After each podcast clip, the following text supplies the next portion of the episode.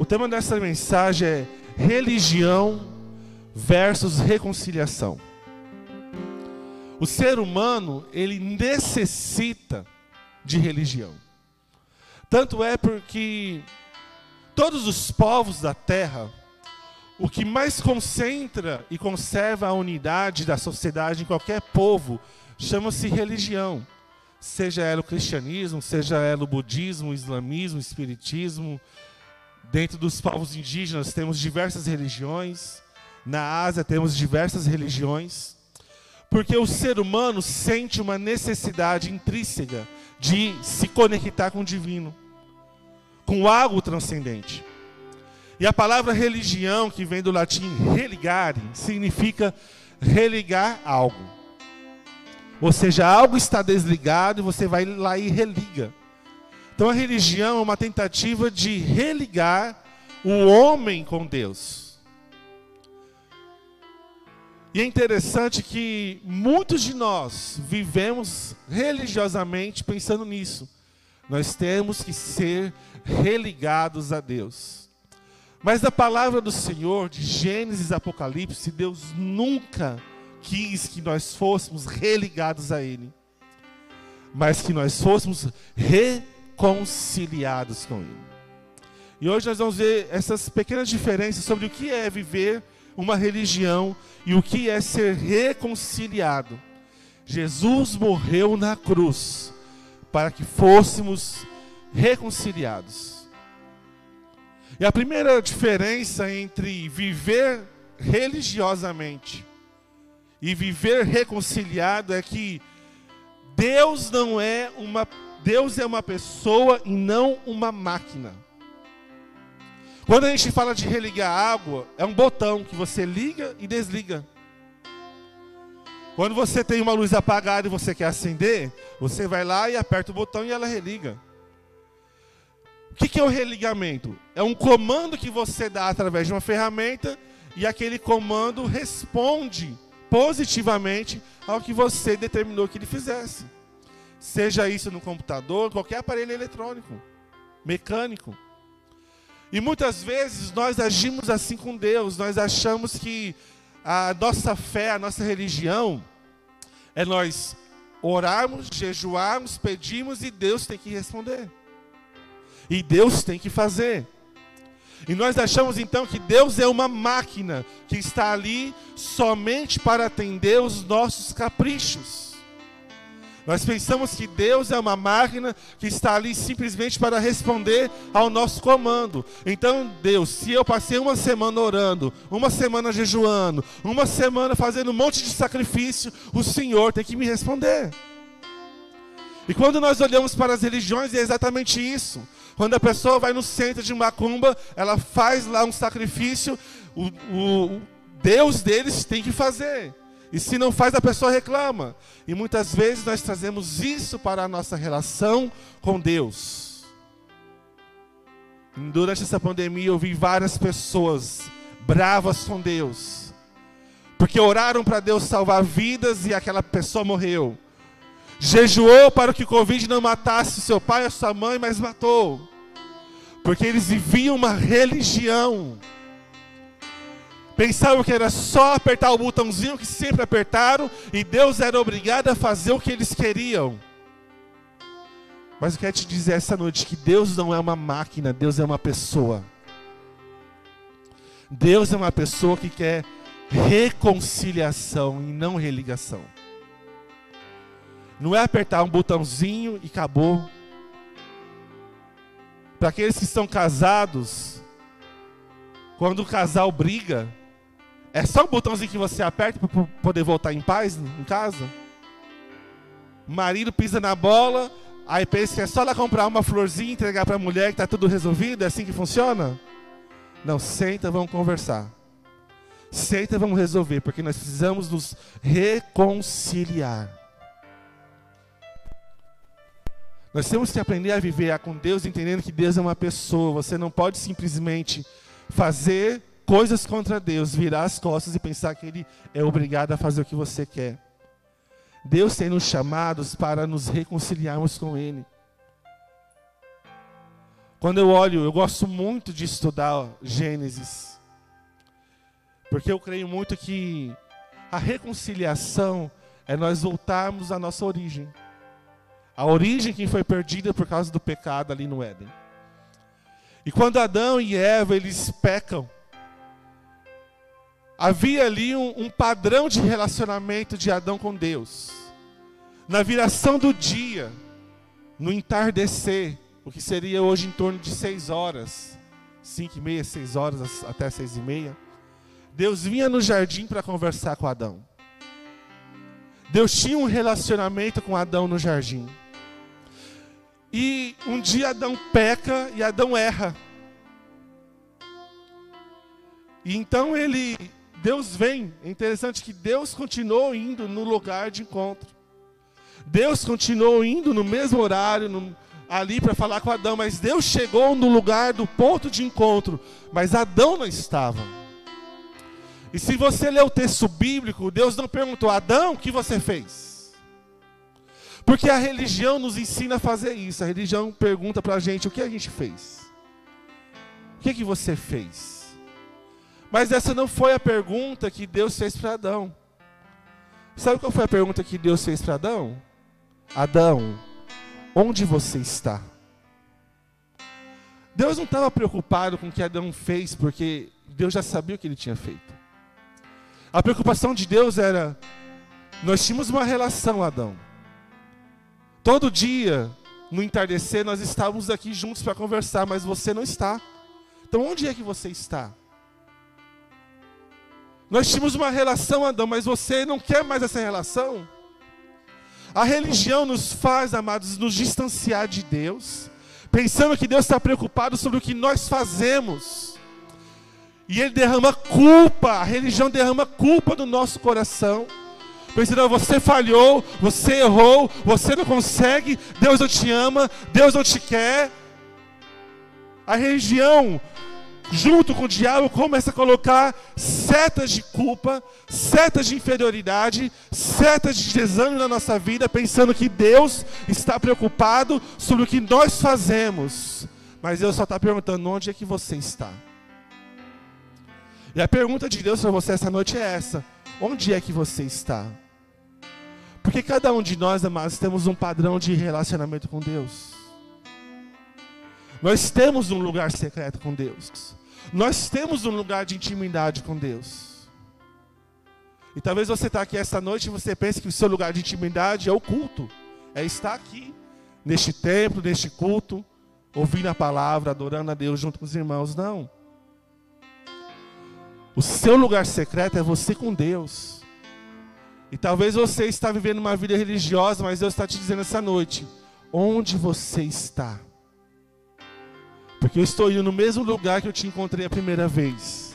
Eu estou indo no mesmo horário que eu te encontrei a primeira vez, mas às vezes eu não estou te achando lá. Então nós temos que entender que não são as nossas atitudes que determinam as ações de Deus. Mas é se estamos dispostos a nos reconciliar com Deus de maneira completa. O texto diz aqui Assim, conhecendo o temor ao Senhor, procuramos persuadir outros. Deus sabe que somos sinceros. Isso aqui é relação pessoal. Paulo falou assim: ó, Deus conhece o nosso coração, Deus sabe quem nós somos e Deus sabe da nossa sinceridade, Deus sabe da nossa capacidade. Paulo mantinha um temor, mas um temor de relacionamento. Porque Paulo estava preocupado mais com a relação que as pessoas tinham com Deus do que simplesmente com a religião. E eu creio muito firmemente, amados, que Deus tem levantado essa igreja aqui em Jaguarão, não para ser mais uma religião na cidade, mas para ser um ponto de reconciliação com Deus. Você crê nisso? Essa casa, este ministério não é um ponto de religião, mas é um ponto de reconciliação das pessoas com Deus. Você é um canal de Deus para reconciliar as pessoas com Deus. Esse é o nosso chamado. É isso que Deus tem nos dado. Segunda coisa que eu vejo sobre essa essa religião versus a nossa reconciliação. Nós temos que ter fé e não crenças. A religião nos ensina a ter crenças. Isso pode, isso não pode, isso pode, isso não pode. Começa a elencar uma lista de regras, deveres a se cumprir, uma série de ferramentas que a gente tem que usar. Começa a, a levar, a encaminhar a gente para o misticismo, ao, a, a pensar que tudo à nossa volta é uma listinha do que pode, do que não pode, do que dá certo e do que não dá certo. Mas fé não tem nada a ver com isso. A crença opera nas aparências, mas a fé opera no coração. Olha só o que, o que diz aqui o texto. Versículo 12, leia aí comigo. Estamos mais uma vez nos recomendando a vocês, nada disso. Olha só o que Paulo diz. Estamos apenas lhes dando motivos para que se orgulhem de nós, a fim de que possam responder àqueles que se orgulham nas aparências e não no coração. A religião nos dá crenças para trazer orgulho, o que é aparente, o que é mostrado. Então a pessoa religiosa, ela fala: Olha como eu oro, olha como eu jejuo, olha como eu canto, olha como eu toco, olha como eu vou muito à igreja, olha como eu, eu sou uma pessoa boa na sociedade. Isso tudo é, pode ser de Deus quando é um fruto natural da nossa conversão. Mas não quando nós fazemos só como um comando de crença. A crença determina coisas que podemos controlar, mas a fé requer de nós submissão a coisas que fogem do nosso controle. Quer ver uma crença muito forte?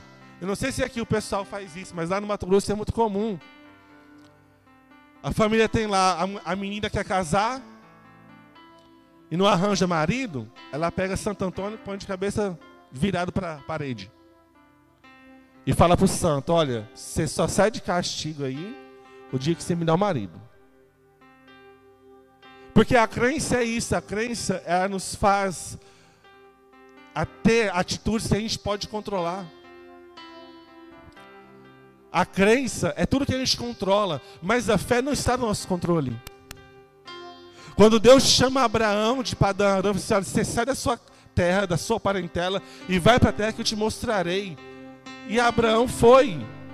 Ele tinha controle sobre a situação? Não, ele não sabia nem para onde ele ia. A crença nos leva a viver um misticismo, mas a fé que nós temos em Deus, ela precisa estar baseada na realidade do fato de que Cristo morreu por nós. Isso não está no nosso controle. A crença é fruto da nossa carnalidade. A fé é uma expressão genuína da nossa espiritualidade. Todas as crenças, amados, elas nascem da nossa vontade, nascem do nosso desejo, da nossa carne. Mas a fé é muito superior, porque a fé, ela nasce da nossa verdadeira espiritualidade. De um lugar de reconciliação. Porque a religião nos faz entender algumas, algumas crenças.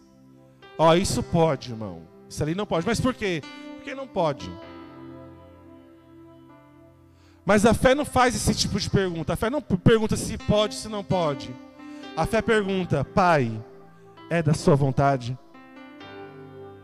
Pai, é o que o Senhor quer para mim? Porque quando nós criamos regras e determinamos regras sobre a vida das outras pessoas, nós limitamos o poder da fé que a pessoa tem em Deus. Porque a gente limita a relação dela com Deus, porque a pessoa fica mais atenta à lista de regras, e é o que aconteceu com o povo de Israel. Quando você vai ler toda a lei mosaica, ali, ali no Pentateuco, tem várias regras mas existem vários textos da própria lei que diz sobre amar a Deus e amar o próximo. E o povo de Israel ficou tão atento aos detalhes da lei que esqueceu do essencial. Então, quando Jesus vai confrontar eles, olha, vocês dão dízimo até do coentro, mas vocês não ajudam os necessitados, o que também fazia parte da lei. Então, quando nós criamos o nosso conjunto de crenças, nós limitamos o poder da nossa fé, da nossa relação com Deus. Porque a crença pergunta o que nós podemos fazer, se o que pode e o que não pode. Mas a fé fala com o Pai. Pai, é da sua vontade? E quando você experimentar a sua fé, você vai ver que a sua fé, e muitas vezes, vai ser mais rígida do que as suas crenças. Porque às vezes o que Deus vai pedir de você é até coisa lícita. Porque Ele quer um lugar de intimidade com você. Deus quer tirar da nossa vida tudo aquilo que atrapalha a nossa relação com Ele. E é por isso que é muito mais fácil ser religioso. Porque eu venho no culto toda, todo domingo, eu dou meu dízimo, eu devolvo a minha oferta, eu faço, cumpro todinho os deveres das regrinhas. Mas chego em casa, eu passo três, quatro horas assistindo Netflix e YouTube e não passo dez minutos orando. E nós ficamos satisfeitos com isso porque eu cumpri as regras. Eu cumpri os deveres. Eu cumpri as minhas crenças. Mas quando nós damos para a fé, Deus vai pedir: me entrega isso aqui, me entrega seu celular, me entrega a sua TV, passa mais tempo comigo, fala mais comigo porque eu quero me relacionar com você.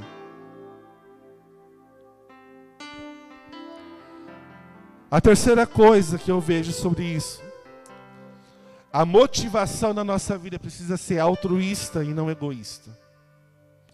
O verso 14 diz assim: De qualquer forma, o amor de Cristo nos impulsiona, porque cremos que Ele morreu por todos, e também cremos que todos morreram. Ele morreu por todos para que os que recebe, recebem sua vida nova não vivam mais para si mesmos, mas para Cristo que morreu e testemunhou por eles. A religião nos torna pessoas egoístas. A reconciliação nos torna pessoas altruístas. A fé cristã, irmãos, os verdadeiros filhos de Deus, eles sempre vão estar na contramão da cultura local. Em qualquer região do mundo, você vai ver que a fé cristã é a mais atacada, porque ela é contracultural. Porque todas as religiões são egoístas. No budismo, a pessoa tenta se sacrificar o máximo possível para alcançar algo bom para ela. No espiritismo, as pessoas estão querendo satisfazer a sua carência da falta de alguém. Na macumbaria, as pessoas querem receber algo para elas mesmas. E até dentro das igrejas evangélicas tem pessoas que são egoístas porque são religiosas. Então ela faz uma campanha de oração, sete semanas da bênção, não sei do que. Que ela quer receber algo de Deus. Isso é egoísmo. Mas quando nós olhamos para Cristo na cruz, aquele que morreu por nós, nós vemos o contrário. Nós vemos um Deus que se entregou, que morreu por nossa causa. E na religião, é nós que temos que morrer pra, pela causa do Deus. Mas na fé cristã, não, é Deus que morreu por nós. E ele nos ensina a mesma coisa, quando ele vai ensinar aos discípulos: olha, vocês têm que aprender a liderar como eu, servindo. É muito simples saber se você é uma pessoa religiosa ou se você é uma pessoa reconciliada. Porque a pessoa que busca reconciliação, ela está se importando com o outro, não consigo mesma. Quando você briga com alguém e você é incomodado a se reconciliar, é porque você quer ter paz com essa pessoa. Você está preocupada com a outra pessoa, com a relação, com o relacionamento. Mas a religião não está preocupada com isso. E o texto diz aqui: olha só, gente, o amor de Cristo nos impulsiona. Qual é a motivação pelo que você faz as coisas? É para satisfazer o seu ego, o seu desejo, a sua vontade? Ou é porque o amor de Cristo te impulsiona? Nós temos que sondar a intenção do nosso coração. Por que eu faço o que eu estou fazendo? Por que, que eu estou vindo na igreja? Por que, que eu sirvo na igreja? É porque o amor de Cristo está me impulsionando? É porque Cristo me amou e agora eu amo as pessoas? É porque eu quero simplesmente satisfazer uma carência espiritual e emocional minha? Eu falo isso porque durante muitos anos da minha vida, eu cresci na igreja evangélica, na igreja batista. Meu pai morreu quando eu tinha quatro anos, em Rondonópolis, a cidade onde eu nasci. E nós mudamos para Cáceres, no ano de 94. E a partir daí, então, nós começamos a frequentar a igreja evangélica, a igreja batista. A primeira igreja batista de Cáceres. E a minha relação com Deus e com a igreja foi altamente religiosa. Puramente técnica e religiosa. Eu pensava que eu tinha que fazer as coisas muito perfeitamente para Deus para que eu fosse aceito por Deus, para que eu fosse amado por Deus, para que eu fosse, é, de uma certa forma, impressionar Deus pelo que eu fazia para Ele. E uma coisa que o diabo colocou muito na minha cabeça durante muitos anos é de que eu não era capaz de agradar a Deus. Então eu tinha que fazer mais e mais e muito mais, e me dedicar mais, e fazer mais, e fazer mais, e fazer mais as coisas de forma religiosa para tentar agradar a Deus. E aquilo foi me destruindo espiritualmente por dentro.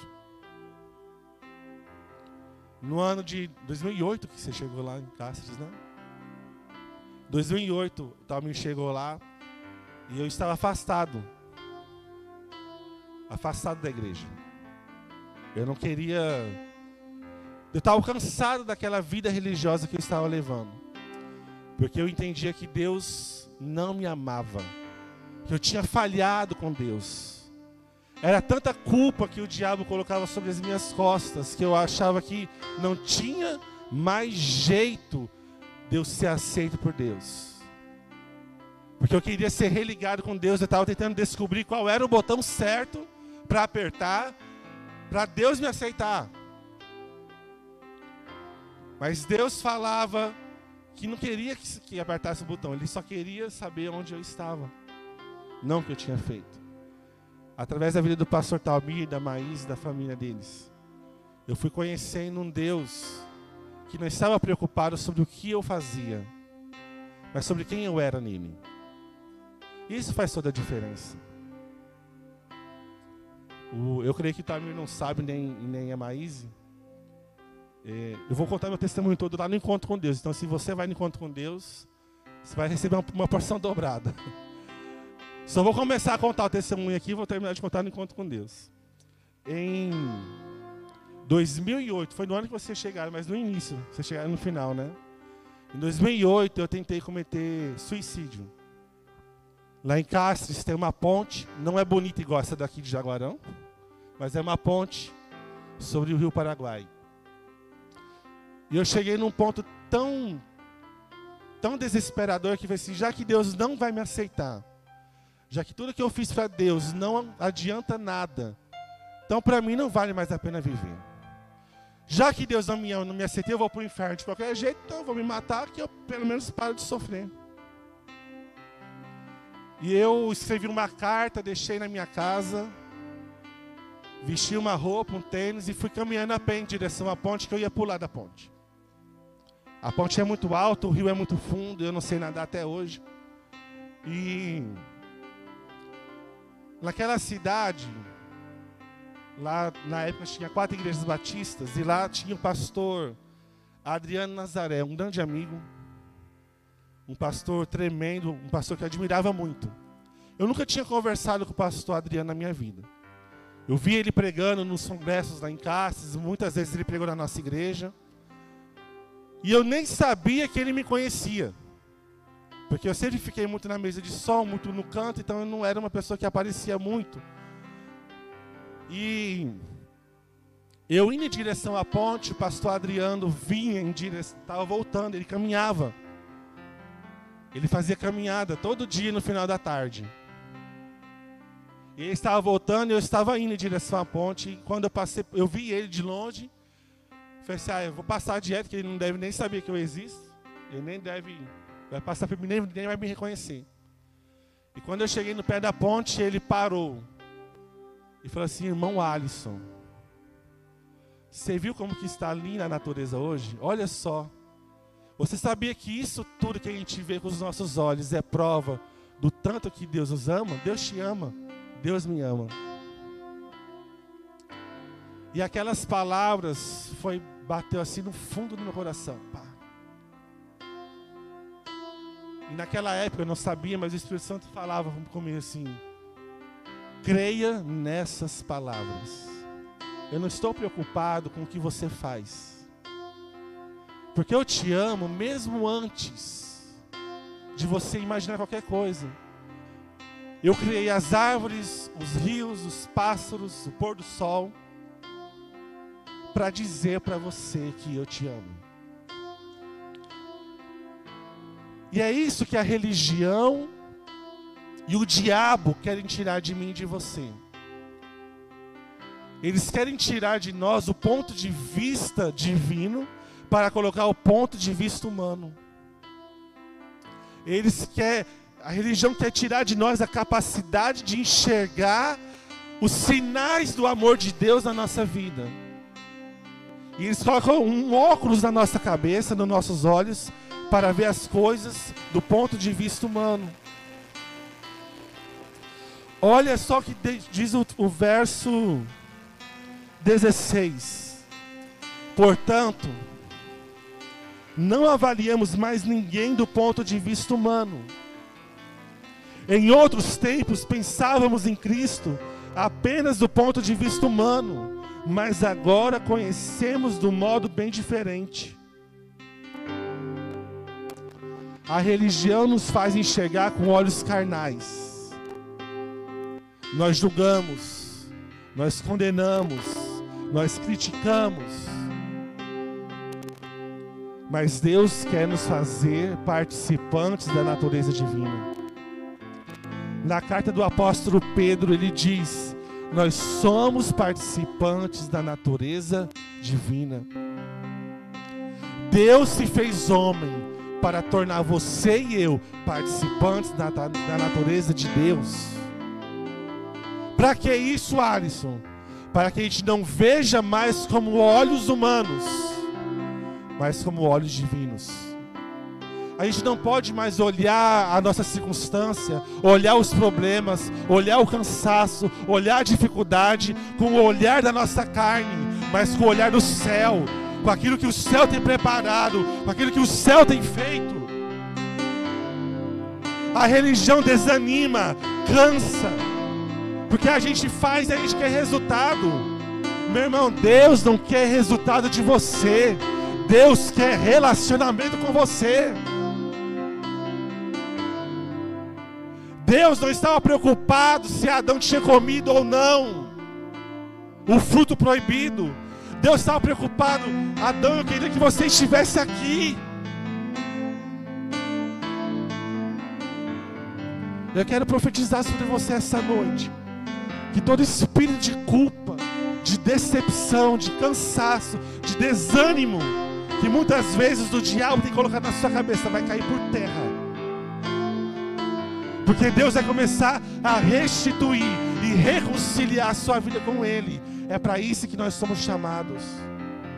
Para viver uma vida de reconciliação. E reconciliação é uma caminhada diariamente com Deus.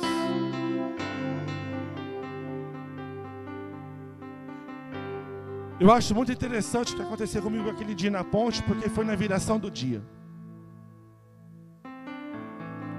Eu fui para a ponte para me matar na viração do dia.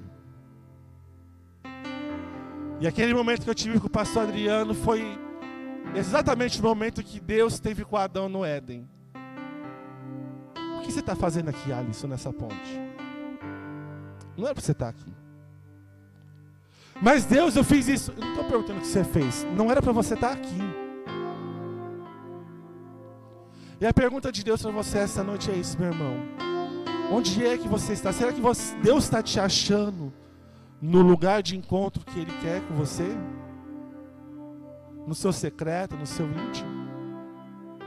Às vezes você está aqui essa noite e você vive uma vida religiosa, conhece pessoas que vivem uma vida religiosa. E às vezes isso está pesando sobre a sua a vida. As suas crenças, as suas vontades, os seus desejos. Mas o que Deus quer de nós dessa noite é que nós estejamos nele, que a gente seja encontrado nele. É isso que Deus deseja de mim de você, irmão. Nós temos que parar de viver uma vida mecanizada com Deus.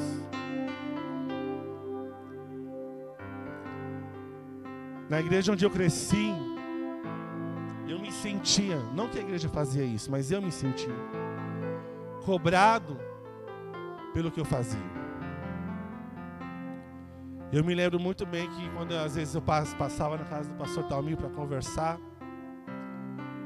ele nunca me perguntou se eu tinha feito isso ou se eu não tinha feito. Se eu estava indo no culto ou se eu não estava no culto. Ele nunca me perguntou por que eu não ia no culto. Ele perguntava como eu estava. Ele perguntava o que eu estava sentindo. E é exatamente isso que Deus quer fazer comigo, com você. E é o que Deus quer fazer nessa cidade através dessa igreja. Não pergunte para as pessoas aqui de Jaguarão, nossa, mas você fez isso? Não, pergunta como você está. Você está bem? O que você precisa? Porque o ministério que Deus nos deu como igreja é de reconciliação. Esse versículo, 2 Coríntios 5,20, ele fala muito comigo. Até porque na igreja onde eu cresci, ele é a divisa dos embaixadores do rei. E diz assim o texto. O 19. Pois em Cristo, a partir do 18, e tudo isso vem de Deus, aquele que nos trouxe de volta para si por meio de Cristo e nos encarregou de reconciliar outros com Ele. Pois em Cristo, Deus estava reconciliando consigo o mundo, não levando mais em conta os pecados das pessoas. E Ele nos deu esta mensagem maravilhosa de reconciliação. Você é chamado para reconciliar as pessoas com Deus. Você não é chamado para levar as pessoas a trocar de religião. Que muitos querem fazer isso, né? A pessoa vem para a igreja, Aí se torna aquela pessoa chata, insuportável, que quer, quer que o outro muda de religião. Não, meu irmão, Deus não quer que as pessoas mudem de religião. Deus quer reconciliar o homem com Deus. Deus quer reconciliação, não é religião. Então tire isso da sua cabeça. Ah, fulano não vem na igreja, então a pessoa precisa vir para a minha igreja. Fulano tem que fazer isso. Não, fulano tem que conhecer Deus, Jesus, se arrepender e transformar de vida.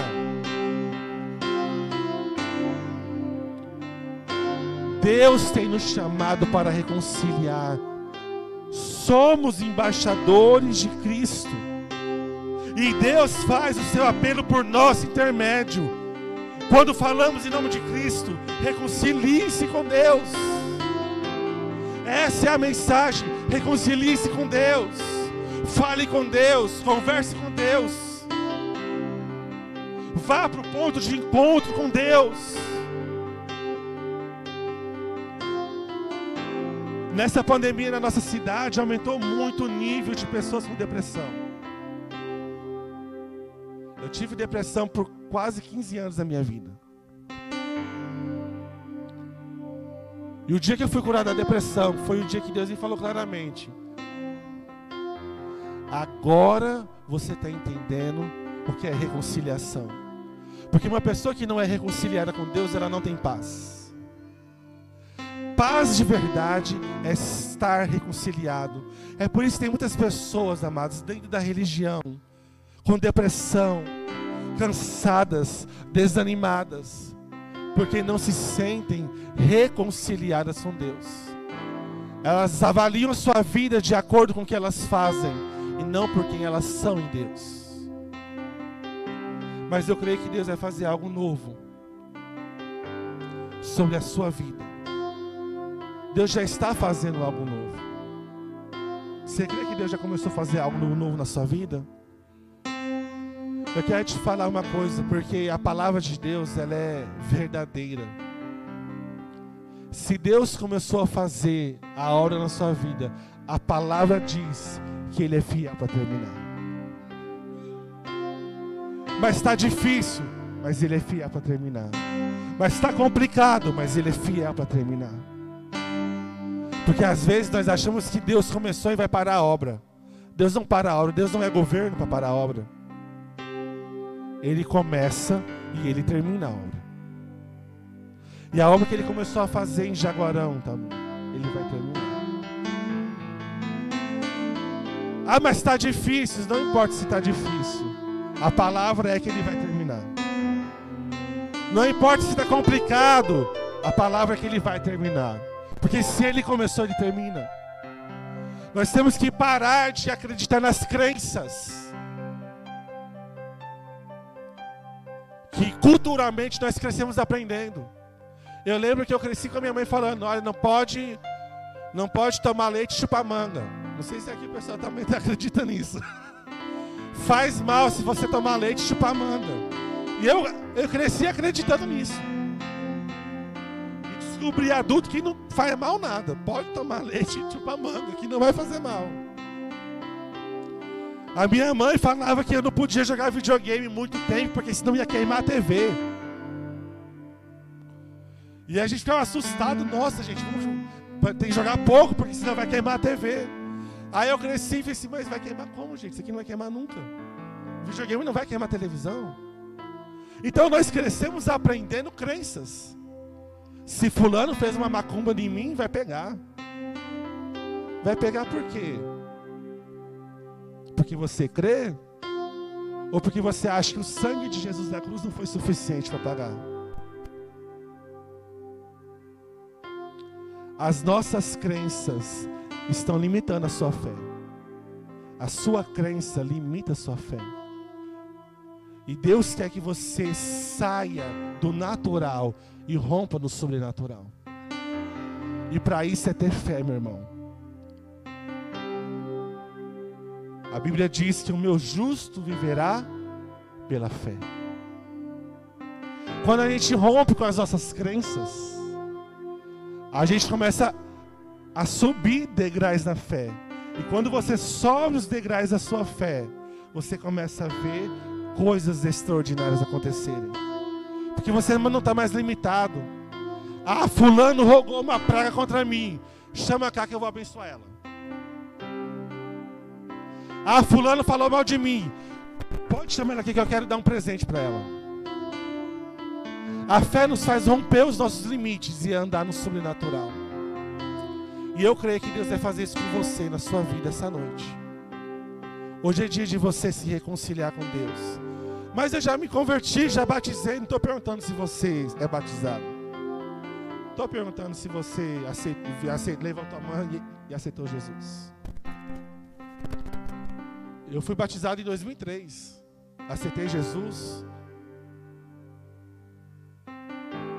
Mas ainda não me senti reconciliado com o Senhor. Ainda tinha muitas crenças que eu acreditava que limitavam a minha fé. E esse texto de 2 Coríntios que Paulo diz é um convite que ele faz. Deixe de lado o velho homem e se torne um novo homem.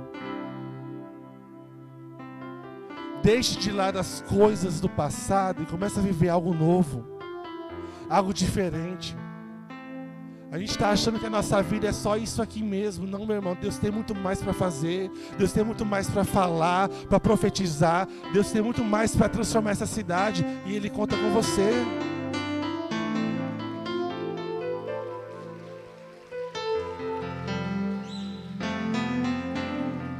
Ele tem muito mais.